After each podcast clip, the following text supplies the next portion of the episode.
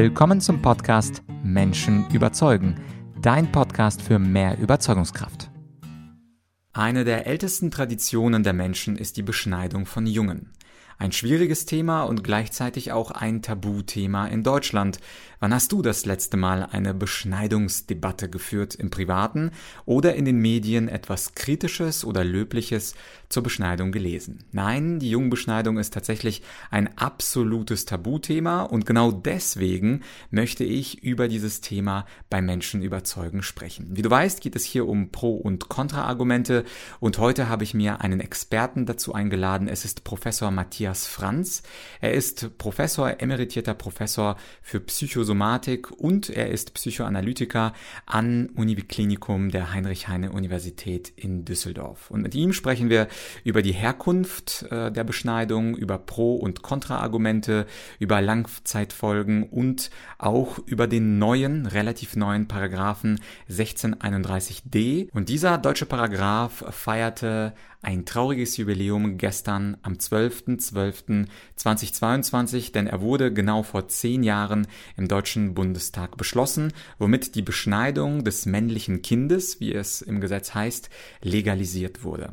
Dieser Paragraph aber auch viele psychologische und historische Einsichten gibt dir dieses längere Interview. Ich finde aber, es ist wert, sich mit diesem Tabuthema zu beschäftigen, denn Millionen Männer in Deutschland und Milliarden Männer auf unserer Erdkugel Vögel sind von dieser Tradition betroffen. Und da ist es gut zu wissen, ist das eigentlich eine gute Idee, Jungen zu beschneiden. Und jetzt viele schöne und spannende Einsichten wünsche ich dir im Interview mit Professor Dr. Matthias Franz. Heute bei Menschen überzeugen sprechen wir über ein absolutes Tabuthema, über das sogar die Medien ungern berichten. Und das ist die Beschneidung von Jungen in Deutschland, aber auch weltweit. Ich bin kein Experte zu diesem Thema, aber ich weiß, dass Millionen Menschen in Deutschland und über eine Milliarde Menschen in der Welt beschnitten sind. Und damit meine ich erstmal nur die Männer. Und ein Experte wird uns aufklären, warum das so ist, warum diese Tradition seit Jahrtausenden existiert und was möglicherweise die Konsequenzen und Risiken dieser Beschneidung bei Jungen mit sich bringt. Heute zu Gast ist Professor Matthias Franz. Er ist Professor für Psychosomatik und Psychoanalytiker aus Düsseldorf. Herr Professor Franz, danke schön, dass Sie sich Zeit nehmen für dieses schwierige Thema. Guten Tag, Herr Jachtschenko. Herr Professor Franz, ich habe ja angedeutet nach einer kurzen Recherche, dass Millionen deutsche Männer beschnitten sind und Milliarden Menschen weltweit. Die WHO schätzt, dass circa ein Drittel der Männer in der ganzen Welt beschnitten sind. Und trotzdem ist dieses Thema in den Medien und in der Politik nicht wirklich präsent. Die weibliche Beschneidung oder Genitalverstümmelung, das ist jedermann ein Begriff. Und kurz vor unserem Interview habe ich sogar bei Wikipedia Genitalverstümmelung eingegeben und es wurde weitergeleitet auf die weibliche Seite. Bevor wir zu diesem schwierigen Thema kommen, vielleicht ein kurzer historischer Kontext. Warum gibt es diese Tradition? Was vermutet die Wissenschaft? Und warum auch überall auf der Welt, Australien, Orient, Afrika und auf vielen anderen Kontinenten? Ja, vielen Dank. Also Ihre Frage äh, zielt ähm, in den Kern der Thematik. Ähm, worin besteht sozusagen der soziale Gewinn, äh, kleinen Kindern Angst zu machen, ihnen Schmerzen zuzufügen, manchmal mit lebenslang bleibenden Folgen?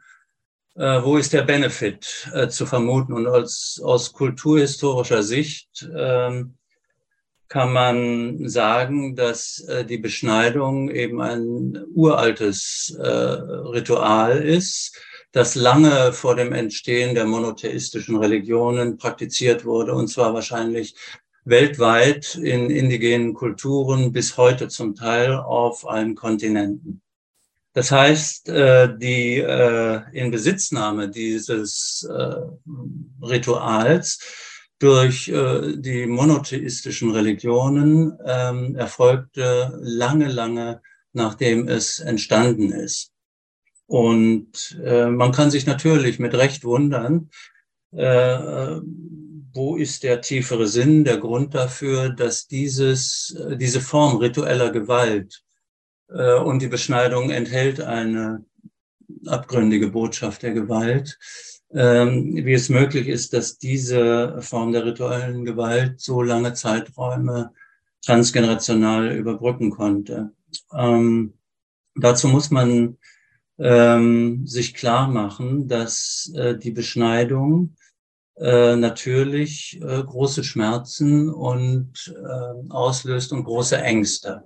Das hängt natürlich ein bisschen vom Beschneidungszeitpunkt ab. Ja, wenn Neugeborene beschnitten werden, ist das etwas anderes, als wenn, äh, wie das häufig der Fall ist, Kinder oder Jungen im Alter von vier, fünf, sechs Jahren beschnitten werden.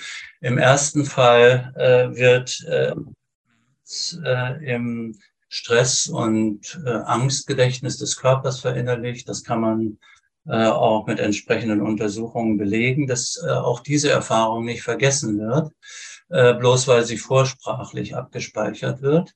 Und im zweiten Fall, das vier- bis sechsjährige Kind äh, nimmt ja durchaus schon wahr, was geschieht äh, und äußert auch Ängste, äußert seine Schmerzen in Bezug auf äh, dieses äh, Ritual und entwickelt natürlich dann ähm, auch äh, äh, ähm, Erinnerungen, die verbalisiert werden können. Ja?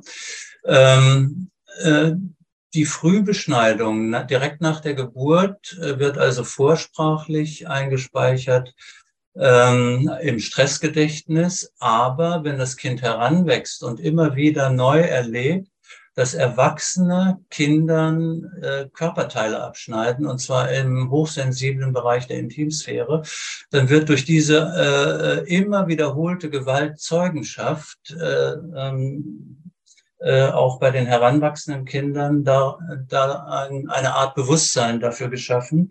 So ist das eben. Der Stärkere darf dem Schwächeren, weil er schwächer ist, äh, Körperteile abschneiden.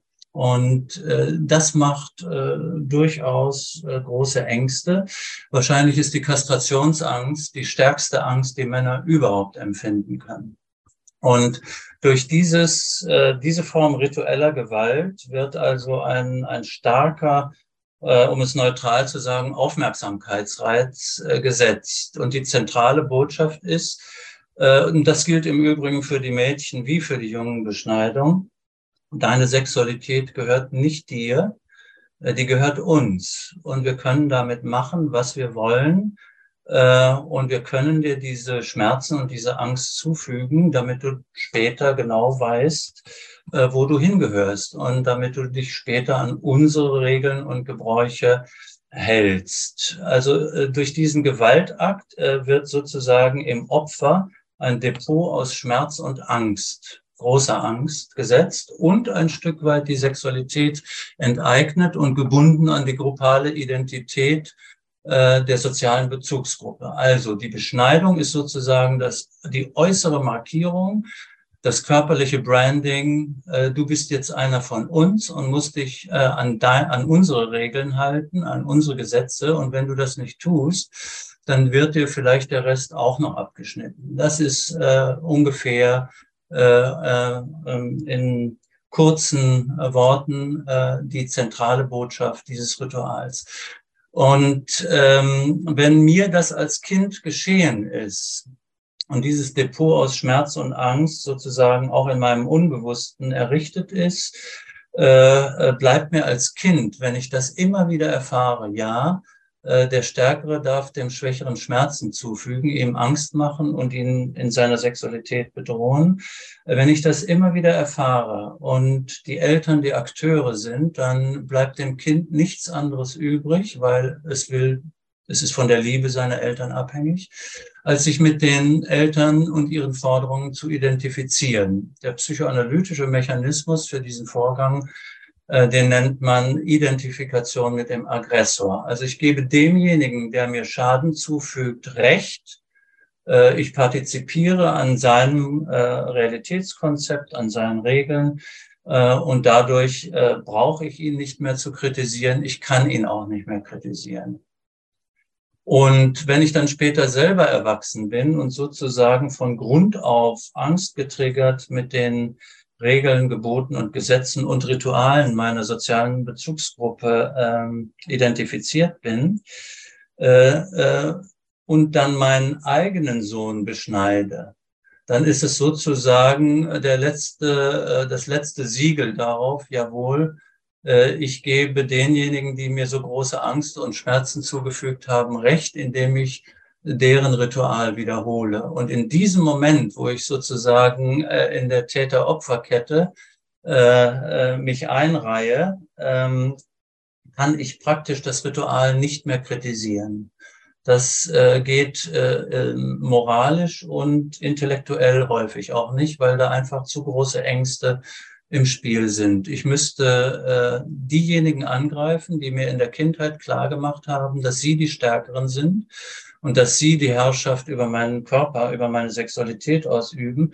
Und ich müsste auch noch einsehen, dass durch diesen Gewaltakt mir ein sexuell hochsensibles Körperteil äh, abgeschnitten worden ist und, und damit ein irreversibler Verlust an sexueller Erlebnisfähigkeit eingetreten ist. Und das sind zwei sehr, sehr schwerwiegende Denkverbote. Und deshalb ist das Weitermachen leichter als das Aufhören. Mhm. Es gibt ja nicht nur diese Denkverbote, die Sie ansprechen, sondern auch Denkwidersprüche. Ich habe Ihnen ja im Vorgespräch gesagt, dass ich äh, Jura studiert habe und äh, es gibt ja ein trauriges Jubiläum, was äh, wir feiern die Tage und zwar der 12.12. 2012 war der Moment, wo der Paragraph 1631d ins BGB hineingeschrieben wurde. Und ich zitiere mal für alle, äh, die den Inhalt nicht kennen, ganz grob, die Personensorge umfasst auch das Recht in eine medizinisch nicht erforderliche Beschneidung des einsichts- und urteilsfähigen äh, des nicht einsichts- und urteilsfähigen männlichen Kindes einzuwilligen. Das bedeutet also, wir haben jetzt einen Paragraphen im bürgerlichen Gesetzbuch, was auf der einen Seite, und da komme ich zu dem Denkwiderspruch, äh, den Eltern erlaubt, äh, diese äh, Beschneidung mit Hilfe von äh, Personal durchzuführen, auch gegen den Willen des Kindes auf der einen Seite. Auf der anderen Seite haben wir aber erst zwei, um das Jahr 2000 herum das Züchtigungsrecht im BB der Eltern weggenommen. Das bedeutet also, und ich bin immer äh, gespannt, wie dieser Spagat zu erklären ist. Vielleicht können Sie mir das erklären. Ich darf also mein Kind nicht schlagen. In dem Fall reden wir ja in diesem Interview über Jungen. Ich darf ja Jungen nicht schlagen, damit sie sich nicht selbst befriedigen, weil damit übe ich Gewalt aus. Gleichzeitig darf ich aber diesen gleichen Jungen, den ich nicht schlagen darf, in ein Krankenhaus fahren oder sogar kein Krankenhaus fahren. Das dürfen ja auch aus rituellen, religiösen Gründen Menschen die damit Erfahrung haben mit der Beschneidung. Gleichzeitig kann ich zwei Stunden später diesen Jungen aber zu einer Beschneidung fahren. Ist das nicht ein kolossales Denkverbot, also nicht nur Denkverbot, sondern ein kolossaler Denkwiderspruch in unserem bestehenden Recht? Das ist so. Und maßgebliche Verfassungsjuristen, renommierte juristische Stimmen äh, haben schon kurz nach Verabschiedung dieses äh, Gesetzes ähm, äh, genau diese Kritik äh, geübt. Äh, hier ist ein fundamentaler Rechtsbruch oder ein, man könnte fast sagen, ein rechtskultureller Bruch entstanden in der Systematik ähm, unseres verfassungsrechtlichen Schutzauftrages gegenüber dem Schwächeren, gegenüber den Kindern diese, äh, dieses Beschneidungserlaubnisgesetz ist, äh, steht praktisch in einem konträren Widerspruch zu allem, was ansonsten äh, im Bereich des Kinderschutzes oder im Bereich der von der Bundesrepublik Deutschland unterschriebenen UN äh, steht. Es ist äh, ein äh, ja eigentlich nicht zu übersehender äh, Widerspruch äh, zu allem, was äh, wir ansonsten im Bereich des Kinderschutzes äh, gesetzlich eingeführt und zur Verfügung haben. Und äh, es ist aber trotzdem, Sie haben die Abschaffung der Prügelstrafe äh, oder des elterlichen Züchtigungsrechtes, das übrigens auch noch in einigen europäischen Ländern weiterhin äh, äh, gilt, ähm, eben angesprochen. Es ist unglaublich äh, schwierig, ein schwieriger zivilisatorischer Prozess, äh, sich in das Leid äh, und den Schmerz von Kindern, die selber noch nicht sprechen können, hineinzuversetzen. Ja?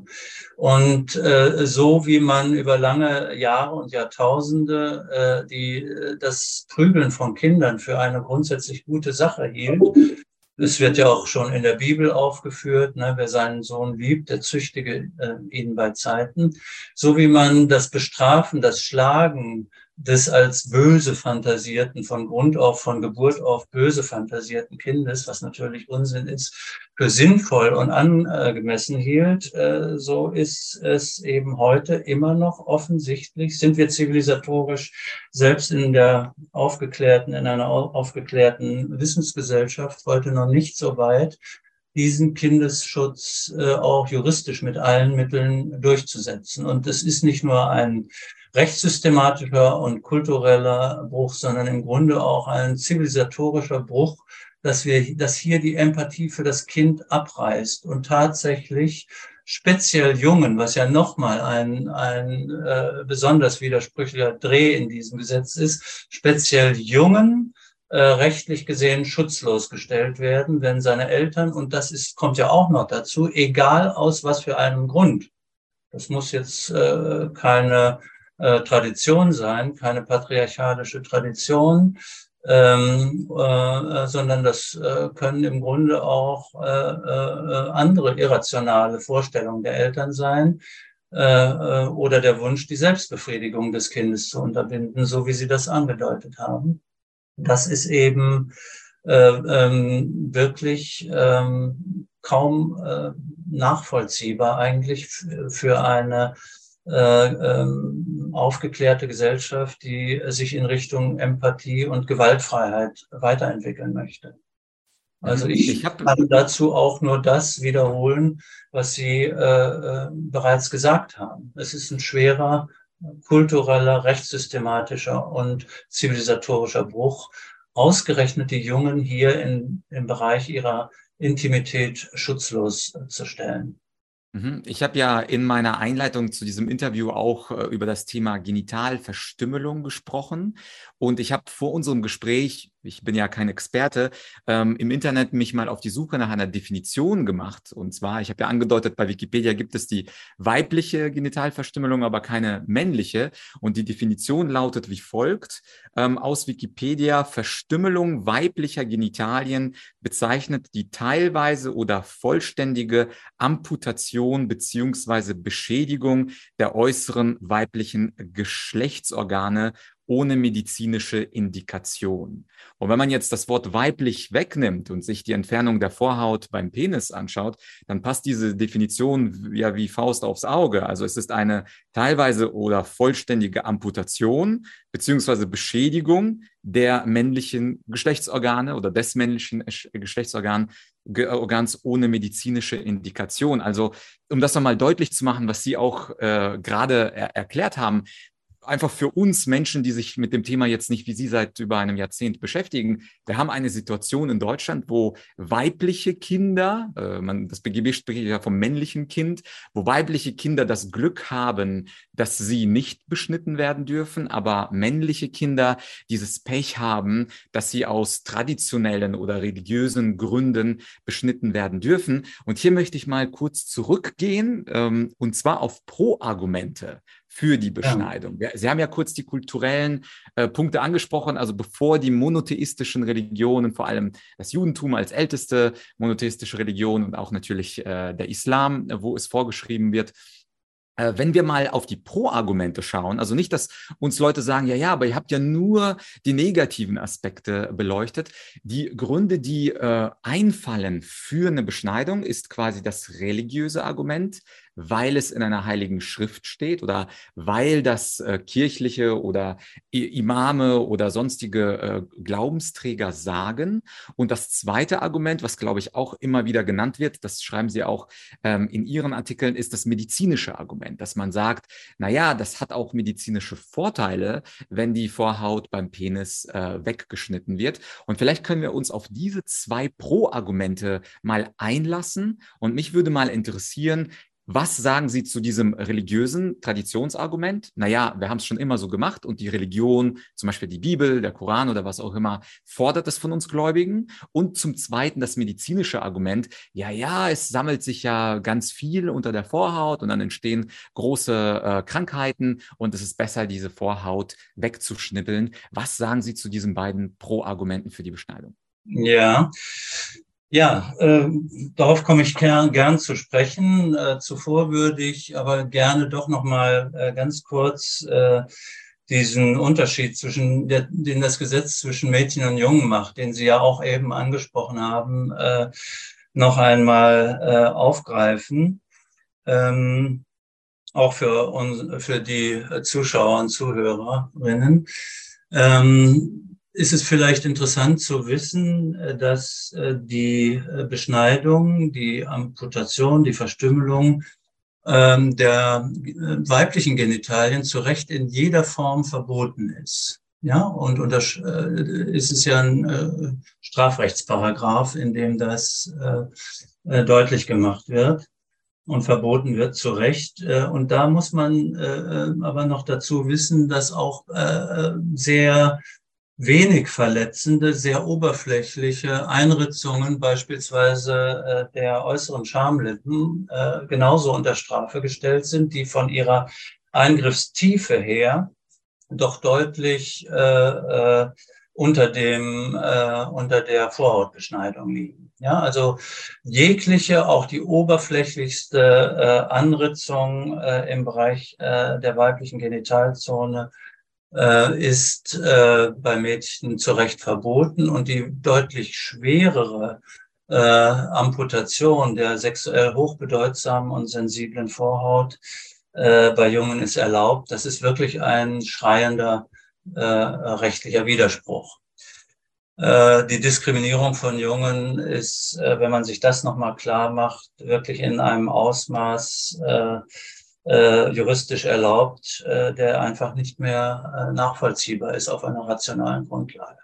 So, also die äh, Pro-Argumente in der Tat, also wir haben die religiös-traditionellen Argumente, ähm, äh, dass also ein höheres Wesen oder eine äh, religiöse Autorität äh, sozusagen als mythologischer Stifter äh, dieses Rituals äh, quasi in einen transzendenten Raum äh, äh, äh, gehoben wird, von dem aus dann autoritativ äh, an die Gemeinschaft der Traditionsträger äh, diese äh, rituelle Forderung gestellt wird. Das ist natürlich etwas, äh, äh, in dem Moment, wo höhere Wesen äh, die Argumentationsbühne betreten, wird es immer schwierig. Ja? Und man muss sich dann fragen, äh, äh, äh, wo ist der soziale Sinn, wo ist der Sitz im Leben des Rituals? Das ist das, worüber wir eingangs gesprochen haben. Ähm, äh, wenn Sie so wollen, ist, äh, die, äh, ist die Beschneidung, die Genitalbeschneidung, die Enteignung, äh, die verletzende Enteignung der eigenen Sexualität, das Kernritual äh, patriarchalischer sozialer Organisation. Also das Recht des Stärkeren war über viele Jahrzehntausende, vielleicht über Jahrhunderttausende äh, äh, der soziale Kit, äh, der äh, eine Gruppe in einer hochgefährlichen Umwelt mit anderen hochgefährlichen konkurrierenden sozialen Gruppen zusammengehalten hat. Die Beschneidung, die Botschaft der Beschneidung heißt, du gehörst zu uns und zwar ein Leben lang. Und äh, das ist natürlich, wenn man so will, etwas äh, äh, Positives. Ja, die ähm, äh, traumatisch erzeugte, angstgetriebene Loyalität gegenüber meiner Gruppe. Ja, dieses körperliche Branding, äh, äh das mir jeden Tag zeigt, ich gehöre dazu, ich muss dazu gehören. Ähm, äh, das ist etwas, äh, was einen sehr, sehr ähm, klebrigen sozialen Kit darstellt und sozusagen äh, auf Kosten der individuellen Identität die äh, Identität der Gruppe stärkt. Und äh, das war in Urzeiten ganz wichtig, dass Gruppen zusammengehalten haben aus den genannten Gründen, weil die um Umwelt gefährlich war. Ne? Die war ja auch noch von gefährlichen Göttern, Geistern und Dämonen bevölkert. Ähm, die Umwelt war gefährlich. aber auch äh, es gab gefährliche konkurrierende Stämme, Gruppen und äh, soziale Großorganisationen. Und ohne einen ganz, ganz starken äh, äh Motor, der den Zusammenhalt befördert, äh, konnte man über in Urzeiten eben sich nicht so gut äh, kooperativ behaupten und überleben. Und deshalb, äh, wenn Sie so wollen, ist das Beschneidungsritual so etwas wie eine primitive oder archaische Form sozialer äh, Organisation äh, und ein sehr ursprüngliches Rechtsinstitut, das eben meine Identität, meine Zugehörigkeit über die Identität meiner Gruppe definiert. Ja? Und durch dieses Ritual, durch diese Gewaltandrohung in der Kindheit, äh, äh, entsteht eben eine, wie ich eingangs sagte, sehr starke, angstgetriebene Loyalität. Ich halte mich immer an unsere Gesetze, sonst passiert mir wieder was ganz, ganz Schlimmes. Ja, also das ist die eine Sache. Und wenn man so will, im, in Urzeiten ist das, und deshalb ist das, äh, dieses Ritual eben auch weltweit so verbreitet, ne, weil es so gut funktioniert, ähm, äh, weil es so hocheffektiv eben äh, ähm, damit droht, wenn du dich nicht zu uns bekennst, passiert dir was ganz Schlimmes. Das steht ja auch so wortwörtlich in Genesis 17, derjenige, der nicht beschnitten ist, wird vernichtet, ausgestoßen äh, und ausgerottet. Also da ist die Wortwahl sehr heftig. Ne? Also die Drohung mit äh, sozialer Ausstoßung, wenn du äh, dich nicht zu uns bekennst, ähm, ist äh, äh, in diesem Ritual quasi repräsentiert und verborgen. Das kann man, wenn man so will, für ursprüngliche Gesellschaften als etwas Positives definieren. Wir gehören zusammen, auch wenn äh, diese Zusammengehörigkeit nicht äh, mit Wasser wie bei der Taufe, sondern eben mit Blut äh, besiegelt wurde. Oder vielleicht gerade deshalb. So, also da, da kann man auch äh, äh, in gewisser Weise ein Stück Respekt davor haben, ja, das äh, vor diesem Ritual, weil es eben über so viel äh, Jahr, zehn oder vielleicht sogar Hunderttausende äh, in der einen oder anderen Form äh, dafür gesorgt hat, dass Menschen zusammengeschweißt werden. Das ist mal Punkt eins. Ne? Und dass das Ganze dann mythologisch, ideologisch äh, organisiert und überhöht wird und letztlich ein Urvater oder eben ein höheres Wesen äh, dieses Ritual gestiftet hat, äh, das ist dann eben, sagen wir mal, religiöse Mythologie, äh, die dann äh, sich natürlich auch sozial ausformt über eine Priesterschaft, über Liturgien, über äh, klerikale Machtausübung. Ja, das ist Punkt eins. In einer äh, aufgeklärten Wissensgesellschaft äh, kann man aber natürlich zu Recht fragen, ob es heute noch adäquat ist, mit höheren Wesen und mythologischen, äh, äh, ähm, äh, mythologisch-religiösen äh, Begriffen überzeugen zu wollen. Das wird heute schwierig. Und deshalb müssen sich auch die Religionsgemeinschaften äh, in den Beschneidungskulturen sicherlich einem auch Menschenrecht, einer menschenrechtlich bestimmten äh, Diskursperspektive stellen. Das heißt, sie müssen sich öffnen gegenüber wissenschaftlichen Argumenten. Äh, und das ist äh, Teil des Problems, dass das so schwierig ist und dass das von den Religionsgemeinschaften auch als Bedrohung erlebt wird. Ne? Hier, hier kritisiert jemand eine ganz tiefe Überzeugung, eine ganz tiefe Erfahrung von Identität und Zugehörigkeit. Und wenn ich keine, kein eigenes individuelles starkes Selbstwertgefühl entwickeln konnte und in meiner Selbstwertregulation immer abhängig bin von einer Gruppe, die mir die zentralen Werte vorgibt und äh, letztlich auch mit der Ausrottung und Verderbnis droht, wenn ich mich lossage, dann ist es ganz, ganz schwierig, diese äh, wissenschaftlich begründete, rational basierte Kritik auszuhalten, weil es sofort wieder Ausstoßungsängste äh, erzeugt. Ne? Und das macht diesen Diskurs diesen Tab tab diese äh, tabuisierte Diskussion um die Beschneidung so entsetzlich schwierig, ne? weil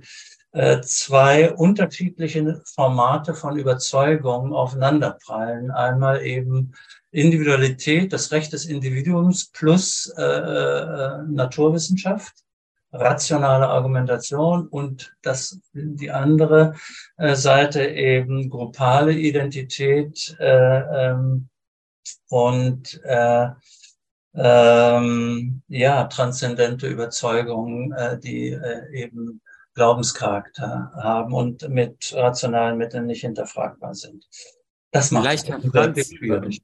Be bevor wir zu medizinischen Vor- oder genau, Nachteilen genau, bevor wir zu medizinischen Vor- und Nachteilen kommen, Sie sagen ja, dieser Dialog ist sehr schwierig zwischen ja. dieser rationalen, aufgeklärten, menschenrechtsorientierten Welt und der eher archaischen, patriarchalen, kulturell-religiös geprägten Welt. Aber man muss äh, zugestehen, wenn man es wirklich äh, emotionsfrei betrachtet, dieser Dialog wurde von den Religionsgesellschaften ja gesucht.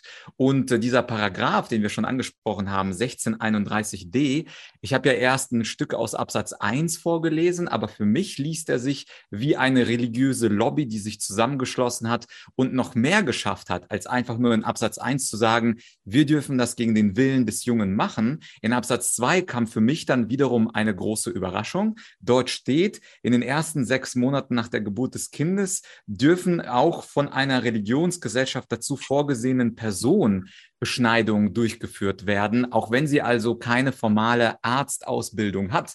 Insofern können wir auf der einen Seite sagen, diese Paralleldiskurse äh, sind völlig unterschiedlich. Das eine ist auf Verfassung und Grundrechte und das andere ist aber auf äh, Tradition und Gottheiten. Aber wir müssen diesen religiösen Lobbys zugestehen, sie haben den Dialog mit dem Parlament gesucht. Theoretisch sind Abgeordnete der Verfassung verpflichtet, wo auch die Grundrechte drinstehen. Theoretisch muss auch der Bundeskanzler als letztliche Exekutive dieses äh, Grundgesetz und, und äh, verteidigen mit allem, was er tut. Aber ich würde mal sagen, da haben die religiösen Gruppen eine richtig gute Arbeit geleistet aus ihrer Sicht und haben sogar den Absatz 2 rein reingeschoben, wo es nicht mal ein Arzt sein muss. Und das darf ich ja verraten. Vor dem Interview haben sie mir ein Foto gezeigt, wo es schiefgelaufen ist, wo viele Beschneidungen schiefgelaufen sind. Und ich muss sagen, ich bin immer noch unter Schock, unter Eindruck dieses Bildes, was Sie mir gezeigt haben und was jetzt aus Gründen äh, der grafischen Darstellung auf YouTube wir hier nicht zeigen können. Aber es ist so, dass dieser Dialog tatsächlich stattfand, nur eben äh, leider nicht in Richtung der Grundrechte entschieden wurde, sondern äh, da hat irgendjemand irgendjemanden sehr schön überzeugt. Und der ach so rationale Bundestag, der die Grundrechte schützen soll, hat dieses BGB ähm, Recht oder dieses BGB-Unrecht in äh, das Gesetzbuch reingeschrieben. Das äh, nur zu dem Punkt, äh, die archaischen Leute führen keine Dialoge, die sind manchmal sehr effektiv, diese Dialoge zu führen. Ja, Herr Jaschenko, äh, völlig richtig, aber äh, ich darf äh, ähm, kommentieren, das war kein Dialog, das war ein Monolog. Ja, das war ein äh, Monolog geführt von Beschneidungsfundamentalisten, die in der Tat über eine sehr effektive Lobbyorganisation, äh, äh, Lobbymaßnahme äh, Einfluss auf höchste äh, Entscheidungsträger äh, in der Politik genommen haben. Da kamen sogar äh, ähm, äh, Autoritäten, Rabbinerautoritäten, äh, äh, aus Israel, die direkten Zugang äh, zur damaligen Bundeskanzlerin hatten äh, und andere hohe religiöse Funktionsträger, ähm, die also, äh, man kann schon sagen, in monologisierender Weise ihre Sichtweisen durchgedrückt haben. Und das ist natürlich in Deutschland, das muss man auch sagen, die große historische Schuld und Verantwortung, die wir in Deutschland bis heute zu tragen haben und tragen müssen äh, im Zusammenhang mit der Verfolgung äh, der Juden äh, und anderer kulturellen ethnischen äh, Gruppierungen in Nazi-Deutschland. Äh, gerade der Abgrund, der zivilisatorische Bruch äh, äh, der Nazi-Diktatur in Deutschland äh, gerade angesichts des Holocausts macht, den, äh, macht einen Dialog, einen äh, faktenbasierten Dialog, gerade in Deutschland, ungeheuer schwierig. Ja? Das ist auch ein Argument dieser religiösen äh, Lobbygruppen, äh, fundamentalistischen äh, Lobbyarbeit gewesen, dass also Beschneidungskritiker praktisch in die Nähe von Antisemiten äh, gerückt worden sind. Ne? Also ein äh, äh, wirklich groteskes äh, rhetorisches Manöver. Äh, natürlich sind äh, die allermeisten äh, Beschneidungskritiker äh, keine äh, Antisemiten, sondern mitfühlende Menschen, äh, Männer und Frauen, Ärzte, Psychotherapeuten, Juristen, äh, Wissenschaftler, ähm, äh, die äh, mit dem Kind mitfühlen ja, und äh, mit den Ängsten und Schmerzen, die das Kind zu ertragen hat, äh, ähm, äh, mitfühlen. Und die Stimmen der Betroffenen und der Kritiker wurden in diesem, in dieser Lobbyaktion 2012 äh, dem Bundestag gegenüber nicht gehört. Und ein prominenter Grüner, der heute nicht mehr im Bundestag ist, äh, äh, sagt in diesem Zusammenhang äh, in der entscheidenden Debatte auch die Unwahrheit, indem er behauptet hat, dass die Beschneidung keinerlei Komplikationen oder Gesundheitsrisiken mit sich bringen würde. Ja, das ist äh, in grotesker Weise die Unwahrheit gewesen, die dieser prominente Grüne im Bundestag gesagt hatte. Äh, wir haben eine ganz erhebliche äh, Komplikationsrate von fünf bis zehn Prozent ähm, äh, durch die Beschneidungen. Und äh, dieser, was Sie als Dialog bezeichnet haben, was ich als Monolog bezeichnen würde, äh, ist eben hocheffektiv geführt worden. Äh, höchste Staatsrepräsentanten äh, haben äh, die Beschneidungskritiker als Vulgärrationalisten äh, bezeichnet und äh, andere eben auch Antisemitismusvorwürfe äh, äh, wurden laut. Und äh, die meisten Kritiker sind natürlich prosemitische äh, Kindesschützer, wenn sie so wollen. Ja, mhm. also das war eine ganz schwierige, ganz, ganz schwierige Situation, äh, die mit Dialog nichts, aber auch gar nichts zu tun hatte, äh, wo einfach fundamentalistische, letztlich magisch-archaische äh, Überzeugungen, wie man mit Kindern umzugehen hat, ähm, durchs Parlament gedrückt worden sind, ohne die Betroffenen zu hören. Die wurden systematisch aus dem Prozess ausgeklammert. Äh, es gab eine ganz äh, äh, erschütternde Szene. Ähm, ein, einer der Beteiligten, das war Leo Latasch, der hat ein jüdischer Arzt, der also sehr für die Beschneidung votiert hat, hat in dem entsprechenden Parlamentsausschuss mal einen Film vorgeführt, wo eine Beschneidung gezeigt wurde, um einfach deutlich zu machen, dass die Beschneidung doch eigentlich harmlos und kurz und schnell vor sich geht.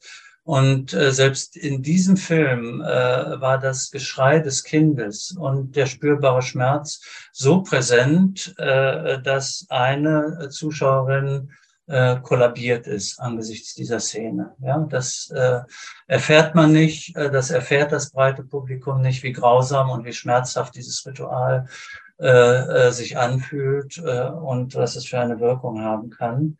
Äh, aber so war das damals. Ne? Und wir haben jetzt tatsächlich dieses, äh, dieses merkwürdige Gesetz 1631d äh, im BGB, das so gar nicht zu allem anderen passen will. Mhm.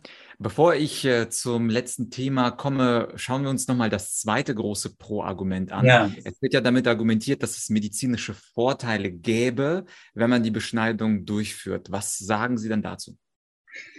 Ja, die sogenannte Medikalisierung der Beschneidung äh, dient, ist im Grunde nur ein großes Ablenkungsmanöver. Ne? Es soll äh, äh, äh, getarnt als medizinisch-wissenschaftliches Argument, soll etwas gerechtfertigt werden, äh, was aus einer Zeit stammt, in der es die moderne Medizin noch gar nicht gab. Ne? Und nun werden äh, nachträglich äh, äh, irgendwelche äh, pseudowissenschaftlichen Argumente herangezogen, die dann die Beschneidung auch aus medizinischer Sicht rechtfertigen sollen. Äh, das ist äh, äh, grober Unfug. Es gibt keinen medizinischen äh, Grund, einem gesunden Jungen seine gesunde Vorhaut abzuschneiden. Ja, was so behauptet wird, ist, es sei eine Prophylaxe für äh, Peniskrebs. Ja, und äh, erstens ist das eine extrem äh, seltene Erkrankung äh, und zweitens tritt die in hohem Lebensalter auf, äh, so dass es überhaupt keinen Grund gibt, prophylaktisch einem kleinen Jungen den sexuell sensibelsten Teil seines Gliedes abzuschneiden. Äh, das könnte er theoretisch als erwachsener Mann, wenn er das dann wirklich will, selbst entscheiden. Äh, die Komplikationen der Beschneidung sind um ein Mehrfaches höher als der Effekt der vermiedenen Fälle von Peniskrebs im Alter. Also es ist medizinisch in keiner Weise nachvollziehbar. Dann gibt es noch das Argument, äh, sexuell übertragbare Erkrankungen äh, können durch die äh, Vorhautbeschneidung vermindert werden. Auch dieses Argument äh, sticht in keiner Weise, weil äh, der Gebrauch eines Kondoms oder die Impfung gegen sexuell übertragbare Viruskrankheiten sind heute eigentlich Standard der Kunst und äh, nicht die Amputation eines sexuell äh, sensiblen Körperteiles bei einem Kind, das überhaupt noch gar keine, gar nicht sexuell aktiv ist. Ja, ähm, also äh, zusammengefasst äh, kann man sagen, äh, es gibt tatsächlich keinen äh, medizinischen Grund dafür, einem gesunden Jungen seine gesunde Vorhaut abzuschneiden. Äh, lediglich äh, ein bis maximal zwei Prozent aller Jungen zeigen oder leiden an einem medizinischen äh, Befund, der eine Beschneidung unter Umständen rechtfertigt. Äh, und das ist erstens eine chronische Entzündung der Vorhaut, die zu einer Verengung der Vorhaut führt. Ähm, äh, und zweitens sind es chronische Harnwegsinfekte mit äh, aufsteigenden Harnwegsinfektionen. Hier kann man äh, äh, unter Umständen erwägen, eine Beschneidung vorzunehmen, um äh, sich wiederholende Harnwegsinfekte äh, zu äh, vermeiden. Der erste Schritt äh, besteht aber beispielsweise bei chronisch entzündlichen Erkrankungen der Vorhaut darin, eine kortisonhaltige Salbe äh, zu benutzen. Äh, und diese Salbe äh, führt in aller Regel dazu, dass eine Beschneidung nicht mehr nötig ist. Diejenigen, die das äh, medizinische Fachwissen, das heute gilt, äh, nachlesen wollen, in, äh, können das tun auf der Seite der Arbeitsgemeinschaft der wissenschaftlichen medizinischen Fachgesellschaften AWMF. Äh, da ist äh, die aktuelle Leitlinie, medizinische Leitlinie zur Behandlung der Vorhautverengung, also der Phimose, äh, nachzulesen. Und da steht das alles drin, was ich Ihnen eben in kurzen Worten angedeutet habe. Es gibt keinerlei medizinische Vorteile einer Beschneidung. Im Gegenteil, die Beschneidung hat erhebliche körperliche, psychische und auch sexuelle Nachteile. Mhm. Und äh, genau das, äh, Herr Franz, wäre mein letztes Thema für uns. Wir sprechen jetzt nicht nur über die kurzzeitigen negativen Folgen. Sie haben ja angedeutet, fünf bis zehn Prozent äh, gibt, gibt es medizinische ähm, äh, ja, Probleme nach einer Operation. Es ist keine einfache Operation, keine Kariesbehandlung, wenn immer noch fünf bis zehn Prozent an Komplikationen leiden. Aber als letztes Thema würde ich gerne mit Ihnen über die Langzeitfolgen sprechen. Sie haben mir auch netterweise einen Artikel äh, zugeschickt ähm, äh, vor dem Interview, wo es auch um einen jungen Mann geht, der durchaus seelische Probleme hat, der sexuelle Probleme hat, der Probleme mit Frauen hat, Probleme mit seiner Mutter hat, die ihn gezwungen hat, hat, äh, diese Beschneidung äh, durchzuführen. Vielleicht können Sie dazu noch etwas sagen. Sie sind ja auch Psychoanalytiker. Was sind die Langzeitfolgen? Und zwar, äh, was sind sie und wie häufig kommen sie vor, äh, wenn wir uns diese drei Dimensionen, also das, äh, das physische, das Seelische und vielleicht auch das Zwischengeschlechtliche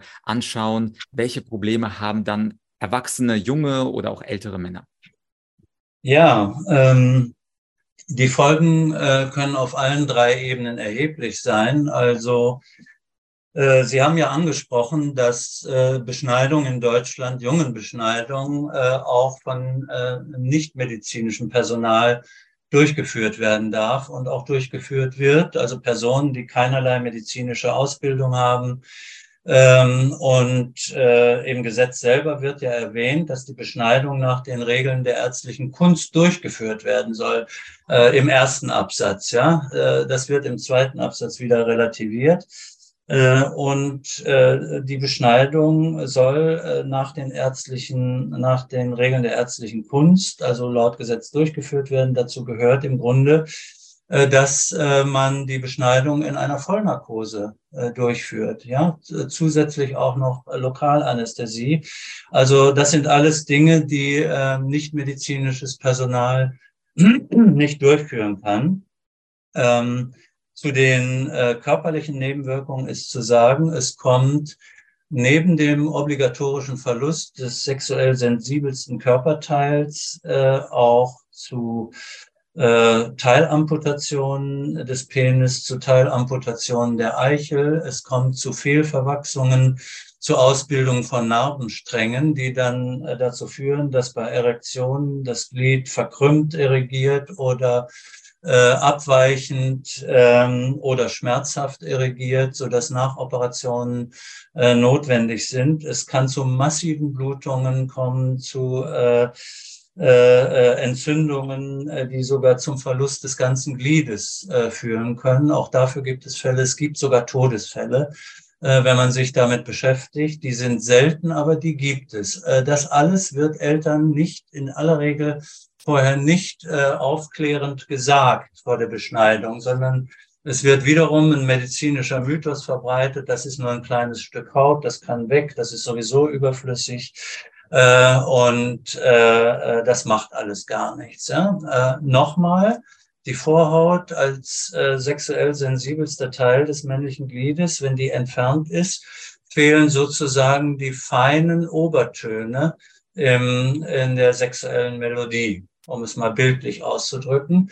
Äh, das Erleben, das sexuelle Erleben beim Verkehr, bei sexueller Stimulation ist eher stumpf äh, und dumpf. Äh, und äh, das weiß man von äh, Männern, die im Erwachsenenalter beschnitten wurden und die genau das Vorher und Nachher kennen.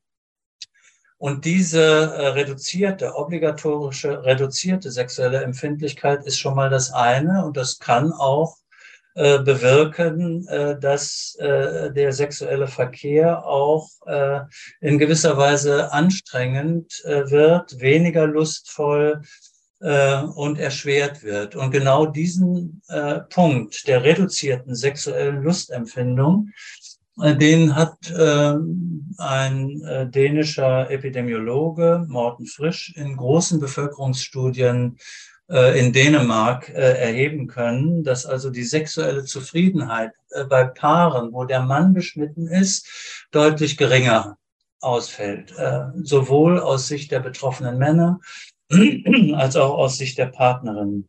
Darüber wird häufig nicht gesprochen. Ähm, äh, Im Gegenteil wird manchmal sogar völlig irrational die reduzierte sexuelle Sensibilität als eine Art Vorteil dargestellt. Es geht um Lustreduktion und das wirkt sich natürlich auch auf die Partnerschaften aus und das kann man äh, mit Hilfe von epidemiologischen Untersuchungen auch nachweisen. Und das bleibt lebenslang, wird im Alter sogar immer äh, äh, ähm, schlimmer. Die äh, äh, ungeschützte Eichel verliert immer weiter an Sensibilität. Also das ist mal ein ganz wichtiger Punkt. Darüber hinaus, äh, also die sexuell-körperliche Beeinträchtigung und die erheblichen genannten Risiken.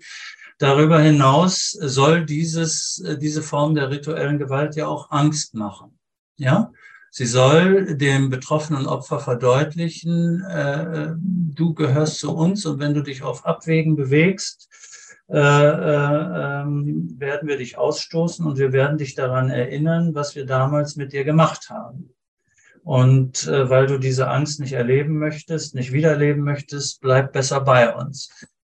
Ähm, und das Ritual macht auch Angst. Äh, es gibt äh, Untersuchungen, die äh, zeigen, dass also Kinder, die etwa im Vorschulalter beschnitten werden, zu einem doch relativ hohen Prozentsatz das Bild einer posttraumatischen Angststörung entwickeln. Ja, also im Anschluss an die Beschneidung verhaltensauffällig werden, dass frühkindliche Ängste zurückkehren, Rückzugstendenzen, dass die entwicklungspsychologisch wichtige Inbesitznahme der eigenen Sexualität auch durch die Selbstbefriedigung gestört ist.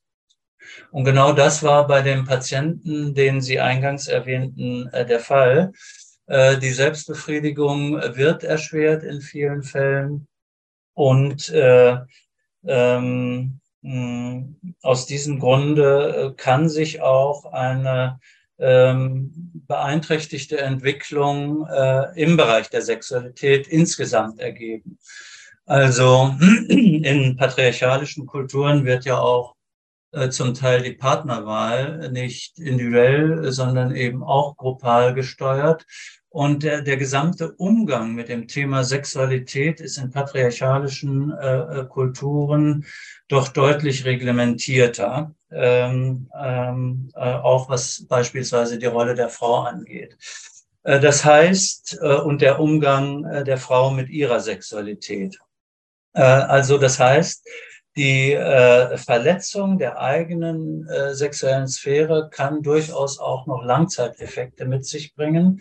Ähm, und die Männer, die ich in psychotherapeutischer Behandlung kennengelernt habe, die noch äh, als erwachsene Männer eben äh, schwer an den Folgen ihrer Beschneidung leiden, weil sexuell etwas nicht funktioniert oder eine Vernarbung oder Fehlheilung eingetreten ist, leiden unbeschreiblich. Aber sie trauen sich oft häufig oder häufig nicht, über ihr Leid zu sprechen. Und deshalb sieht es in der Öffentlichkeit so aus, als ob da überhaupt kein Problem wäre. Das Problem ist aber unter der Decke, wenn Sie so wollen. Und die, dieses hochschambesetzte äh, äh, nicht reden können über die erlittene sexuelle Verletzung, das kennen wir ja von Opfern äh, aller sexueller Gewalt. Ja, dass, dass sich zurückziehen, dass sich schämen, dass sich nicht äh, trauen über das, äh, was äh, aber doch großes Leid verursacht, äh, zu sprechen. Das ist etwas, äh, was wir bei vielen Opfern äh,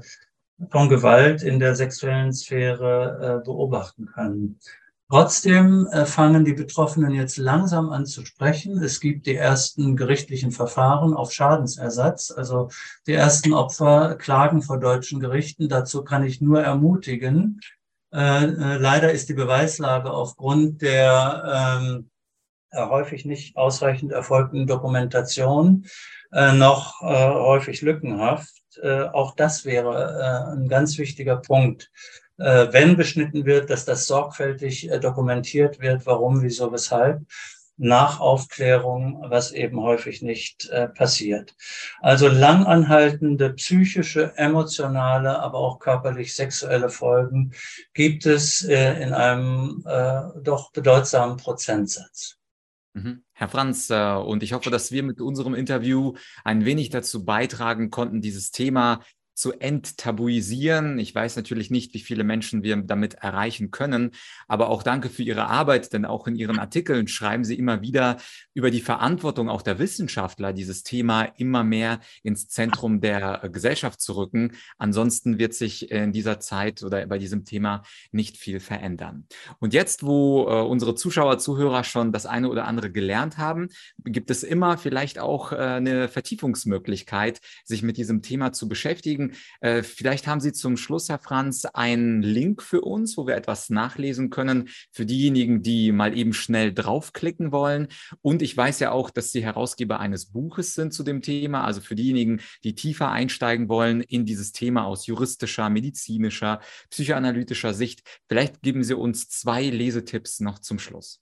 Ja, sehr gerne, äh, denn wir konnten äh, einige Punkte ja nur relativ äh, kurz anreißen, obwohl ich Ihnen persönlich, Herr Yachtschenko, sehr dankbar bin, äh, einmal auch ein bisschen äh, eingehender ausführen zu können äh, zu diesem Thema für diejenigen, die sich äh, äh, weiter interessieren äh, für eine äh, wissenschaftlich fundierte Sichtweise auf dieses Thema kann ich äh, sagen, dass sich äh, Ärzte, Juristen, Wissenschaftler zusammengetan haben und zum zehnjährigen äh, traurigen Jubiläum äh, dieses äh, schwierigen Beschneidungserlaubnisgesetzes äh, einen offenen Brief äh, an die Bundesregierung formuliert haben, der auch im Netz äh, bereits von prominenten Erstunterzeichnerinnen und Erstunterzeichnern äh, unterschrieben worden ist, diesen offenen Brief zum Kinderschutz, zur sexuellen Selbstbestimmung des Kindes und zum Beschneidungserlaubnisparagraphen. Äh, den können Sie, äh, diesen offenen Brief können Sie finden äh, über einen Link. den ich Herrn Yachtschenko zur Verfügung gestellt habe und den Sie ja freundlicherweise äh, dann auch äh, äh, ins Netz stellen werden äh, zu Ihrem YouTube-Video. Also diesen offenen Brief möchte ich Ihnen sehr ans Herz legen.